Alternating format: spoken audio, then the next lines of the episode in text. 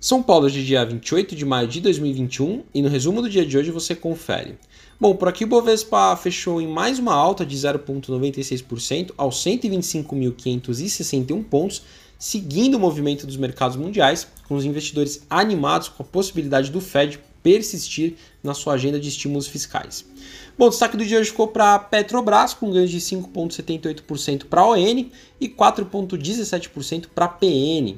No radar, o aumento de preços do barril de petróleo no mercado internacional, com expectativas de retomada econômica. Outros destaques na ponta positiva, alta para Ering de 2,80%. A empresa já acumula alta de 95% somente esse ano, tendo potencializado esse ganho depois da sua venda para o grupo Soma no final do mês passado. Com mais uma sessão de ganhos, a Vale subiu hoje 0,54%, também impactada com expectativas em torno da retomada econômica. Na ponta negativa, queda para Embraer de 2,46%, com realização por parte dos investidores em razão da alta de ontem. A Sabesp caiu 4,74%, com sinalização do estado de São Paulo de que a companhia não deve ter qualquer tipo de capitalização ou privatização até 2022. Eco Rodovias também caiu 0,64%. Os investidores estão atentos com a possibilidade da companhia sair com uma oferta subsequente de ações, o chamado follow-on.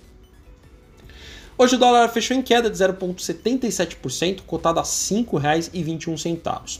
Indo para o exterior, as ações asiáticas fecharam mistas com dados positivos nos Estados Unidos.